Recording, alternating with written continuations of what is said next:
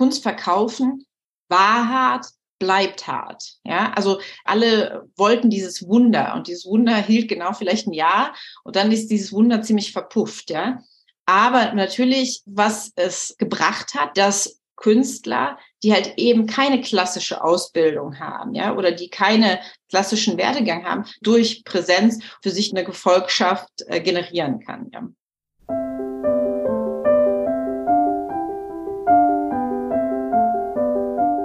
Kunstblick, der Podcast rund ums Sammeln.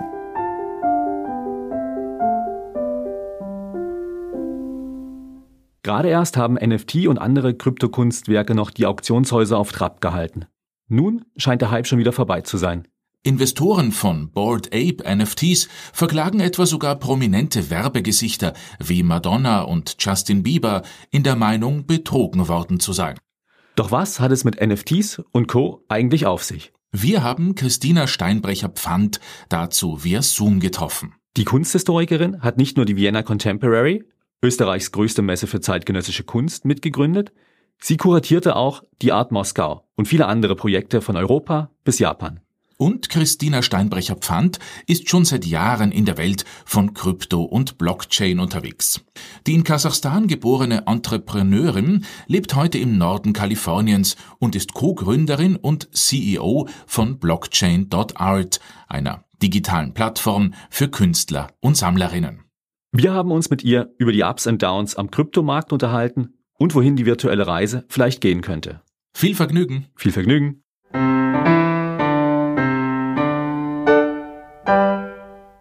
Ich bin ja eigentlich native Deutsche, wie man das so nennt, aber aus der Sowjetunion, ja. Und zwar äh, während der Katharina der Großen wurden Deutsche eingeladen, in Russland sich anzusiedeln. Und dann während des Zweiten Weltkriegs wurden die natürlich weggesperrt in Arbeitslager.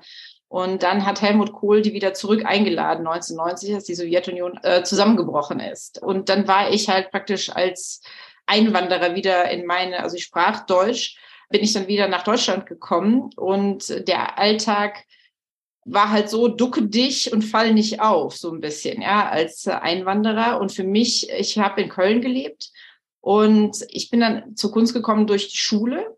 Und für mich war das wirklich ganz besonders, dass man in der Kunst über alles sprechen durfte. Es hatte so gar keine Grenzen, wenn Sie verstehen, was ich meine. Es war die Zeit von Keith Haring, und Keith Haring war die erste große Retroperspektive in Köln, das weiß ich noch.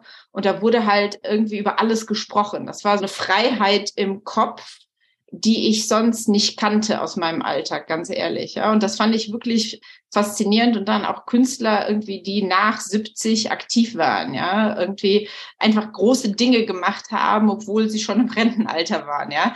Und das hat halt so kein Korsett, in das äh, Menschen geprügelt wurden oder gezwungen wurden. Und das fand ich super faszinierend. Und das ist immer noch, warum ich mich für Kunst interessiere, dass es halt frei von Korsetten ist. Mhm.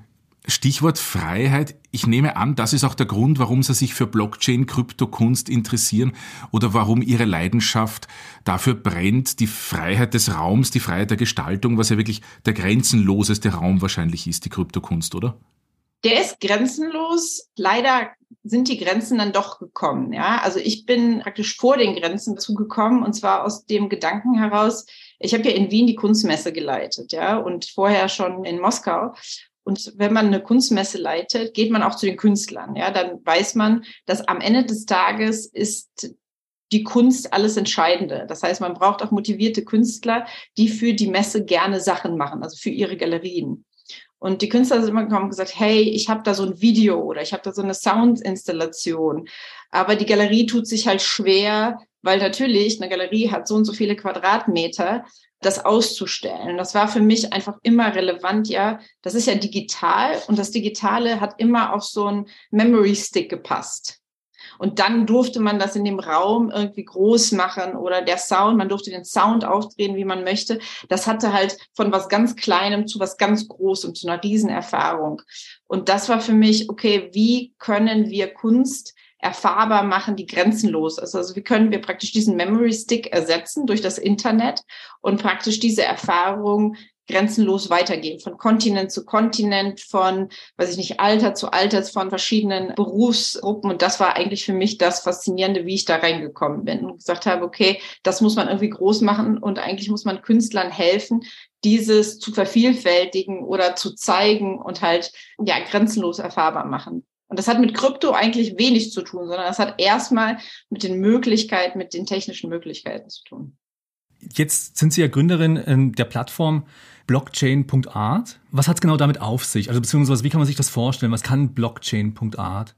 Also die Idee war einfach, ich bin natürlich so ein Messemensch. Nach zehn Jahren Messe ist für mich dieses Backbone, also eine Infrastruktur schaffen, damit Menschen die benutzen können. Ja, und im Kunsthandel sind die Galerien nicht wegzudenken, auch wenn sich viele Menschen die gerne wegwünschen würden aus verschiedenen Gründen. Aber Galerien helfen nun mal und sind vielmals der Katalysator, Kunst erfahrbar zu machen, ja, oder praktisch den Kontext darzustellen. Und so war mein Gedanke, okay, Galerien verkaufen schon Poster, Editionen und sie haben Online-Shop. Und sie sollten auch NFTs, also digitale Kunst, die technisch noch relativ klein ist, tatsächlich im Megabyte-Sinne auch verkaufen können, genauso wie sie den Rest verkaufen, praktisch wenn die einen Online-Shop machen. Und so ist das, dass wir praktisch eine Plattform gebaut haben, wo Galerien NFTs für Künstler verkaufen können durch ihren Shop. Also es ist kein Marketplace in dem Sinne, wo man praktisch wenn du so möchtest, gesichtslos oder als Künstler, sondern es gilt wirklich an den Intermediary, also an den, der zwischen ist, der das promotet, der dem Künstler hilft, etwas zu verkaufen. Also stellt ihr im Grunde die Technologie zur Verfügung, die die Galerien dann wiederum nutzen können, um ihren Künstlerinnen und Künstlern eine Möglichkeit zu geben, digitale Kunst zu präsentieren, auszustellen und eben entsprechend auch zu verkaufen. Genau, also das Ausstellen ist dann praktisch auf der Galerieseite, ja. Also die machen das, also die schreiben den Text, die erzählen, was es ist und so weiter. Und wir stellen praktisch das Backend, das technische Backend zur Verfügung, so dass die Galerie das treibt. Also die Galerie lädt Künstler und sagt, hey, soll man nicht irgendwie das und das NFT mit dir verkaufen? Und dann lädt praktisch der Künstler das hoch, die machen sich aus, was der Split ist und dann wird's halt hochgeladen und kommt dann praktisch in diese Verwaltung, in diese Shop-Verwaltung rein. Jetzt sind ja NFT nicht erst seit diesem Jahr, sondern schon seit ein paar Jahren in aller Munde. Bibel, Auktionsrekorde etc. etc. Es gab einen regelrechten Hype, vor allem letztes Jahr. In den vergangenen Wochen ging aber vor allem der Crash der Kryptobörse FTX durch die Medien. Hat jetzt der Fall von Kryptowährungen Auswirkungen auf den Wert der Kryptokunst? Weil die sind ja doch irgendwie sehr eng miteinander verbunden.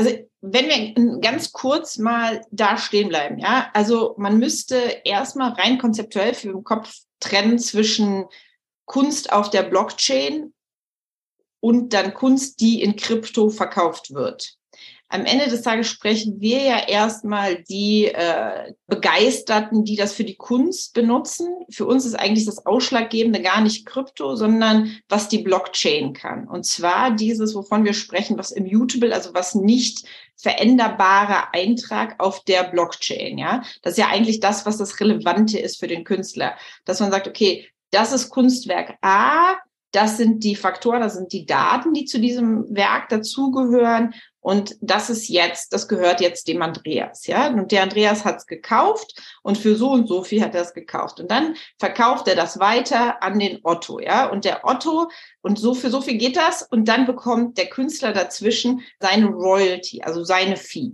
Das ist eigentlich das Relevante. Und rein technisch muss man das ja gar nicht in Krypto machen. Ja, sondern man kann das auch in Fiat, also in normaler Währung abhandeln. Der Eintrag auf der Blockchain selber, also das ist eine technische, das ist wie so eine Kreditkartengebühr, die man zahlt, um den Eintrag auf der Blockchain zu tätigen. Jeder Eintrag kostet Geld und das ist, kommt auf die Kryptowährung an, kann das relativ viel oder relativ wenig sein. Es kommt auch an, welche Blockchain man verwendet und an welcher Währung dann dieser Eintrag gemacht wird. So, das sind erstmal zwei Dinge, die man auseinandernehmen kann, soll, muss. Ja? Also das hilft so ein bisschen verständlich zu machen, warum Künstler eigentlich so begeistert sind von der Blockchain oder warum eigentlich, was eigentlich der Sinn davon ist. Der Boom von Krypto selbst, der Boom und dann halt praktisch der Fall der Kryptowährung ist so ein bisschen extra zu sehen, würde ich sagen. Ja, das Risiko, was man jetzt gesehen hat, dieser Absturz der Kryptowährung, das ist genau das Risiko, wenn man allein in Krypto gehandelt hat. Also wenn man praktisch auch den Verkauf nicht in Fiat gehandelt hat, sondern in komplett in Kryptowährung. Ja, natürlich hat das Konsequenzen auch für, weiß ich nicht, die Kryptowährung. Tatsächlich ist die meiste Kunst, die auf der Blockchain war, in Krypto gehandelt worden. Ja, weil 21 war so ein bisschen Segen und Fluch gleichzeitig, ja, wie ich mir den Mund fusselig geredet habe, wenn ich erzählt habe, Hallo, Funds, ja, Investment Funds, digitale Kunst, hier ist Kunst, das ist der Kunstmarkt, 60 Milliarden, ja. Und dann haben wir noch digitale Kunst, hier ist die Blockchain, das können wir damit machen.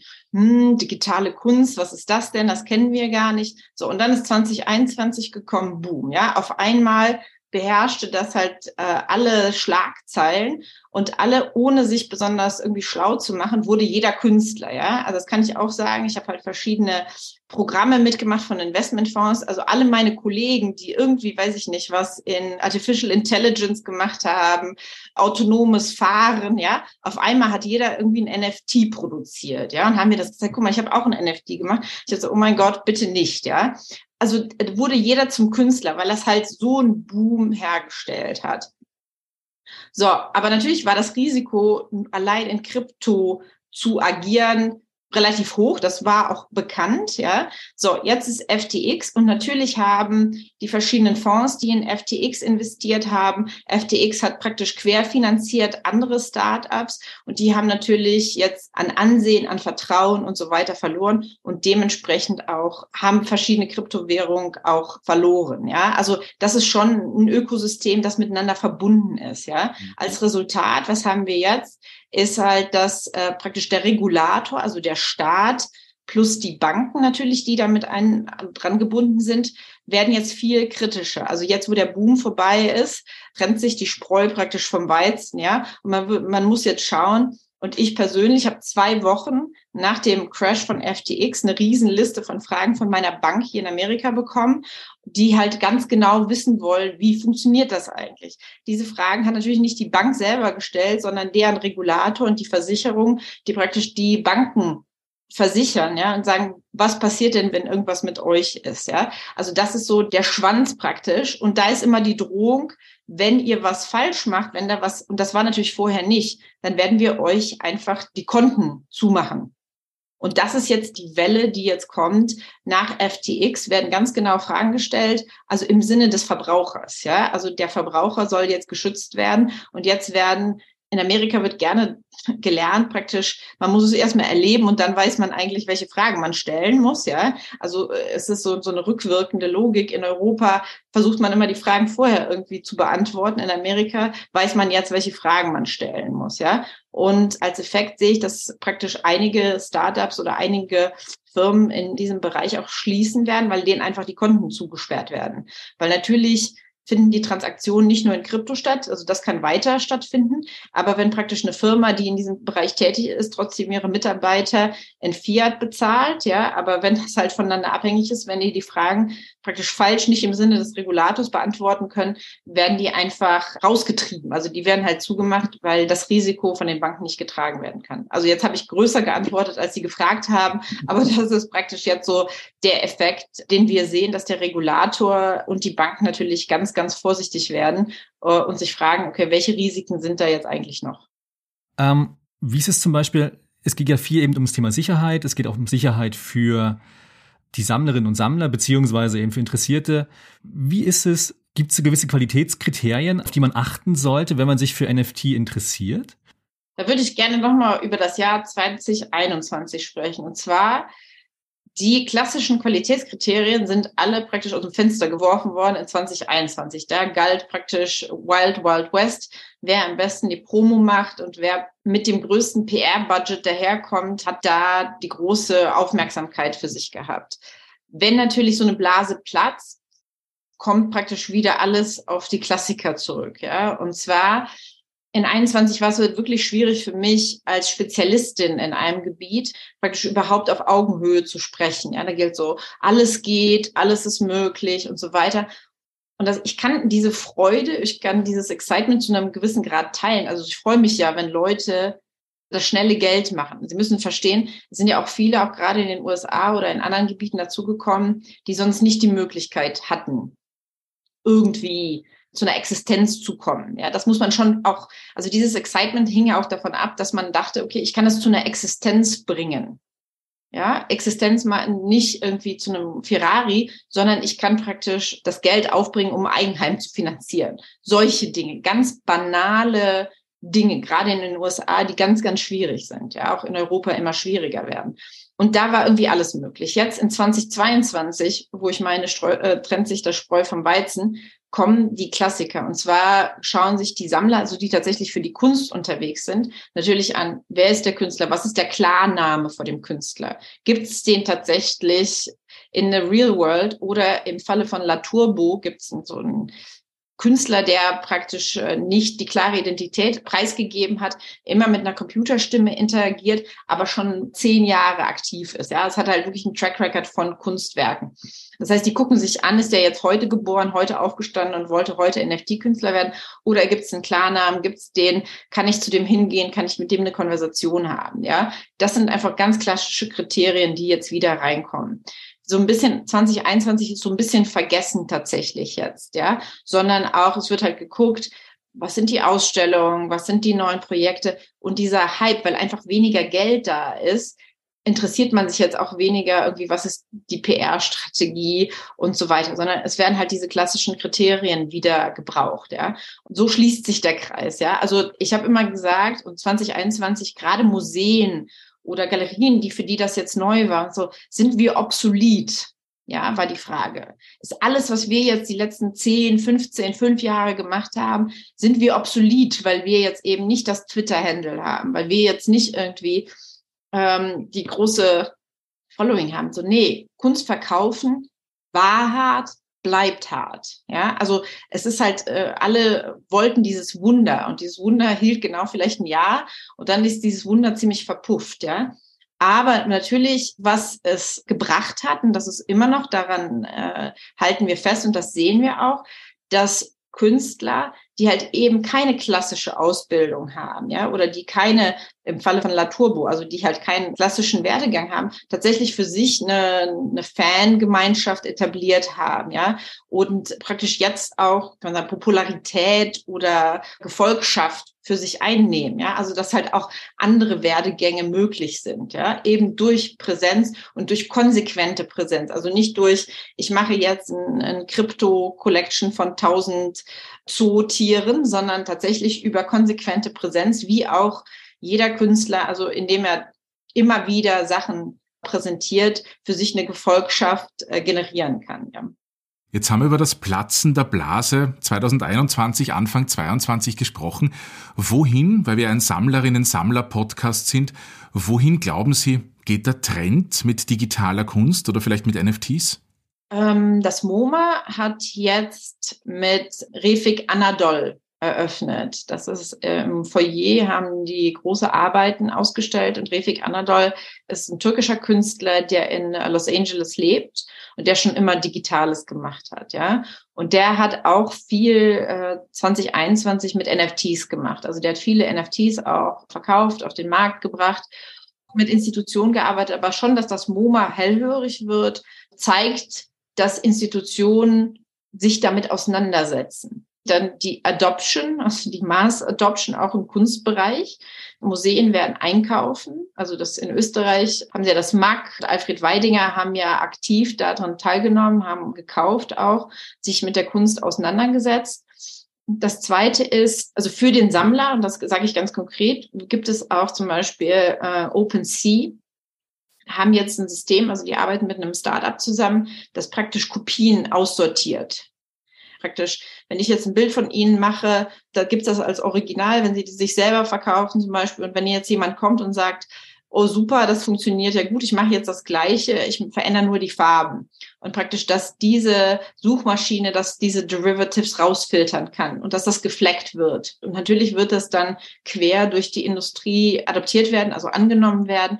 Dann denke ich, also das ist, da debattiere ich natürlich mit meinen Kollegen. Ich denke, dass Fiat, also dass die Application, Entschuldigung für die amerikanischen Wörter, von normaler unserer Haushaltswährung, ja, ob das jetzt US-Dollar oder Euro ist, äh, relevanter werden, weil der Markt es verlangt und so praktisch einfach nur die Einträge in Krypto, weil es einfach auf die Blockchain kommt. Also diese Sicherheit für den Konsumenten, also das Rausfinden von Fakes und so weiter, das ist auf der Seite. Und das dritte einfach natürlich das Interesse und das sich auskennen von Kuratoren und von Museen und von natürlich von den übergeordneten Infrastruktur, also vom, vom Kulturministerium und so weiter, dass die natürlich auch ihre Leute jetzt innerhalb der letzten drei, fünf Jahre einfach so weit ausgebildet haben, dass sie sagen, natürlich wird es nicht weggehen und wir sind, interessieren uns daran und wir bilden unsere Leute weiter. Also so, dass es einfach kontinuierlich Teil unseres alltäglichen Lebens wird, dass die Galerie, das Museum, weiß ich nicht, ihre Poster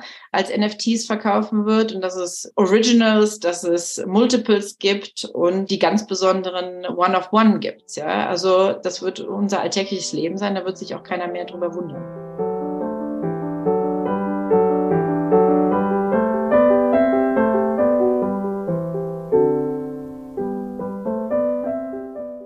Zusammen mit Christina Steinbrecher-Pfand, Kunsthistorikerin, Kuratorin und CEO von Blockchain.art, haben wir einen Kunstblick in die Welt von Krypto und NFT geworfen.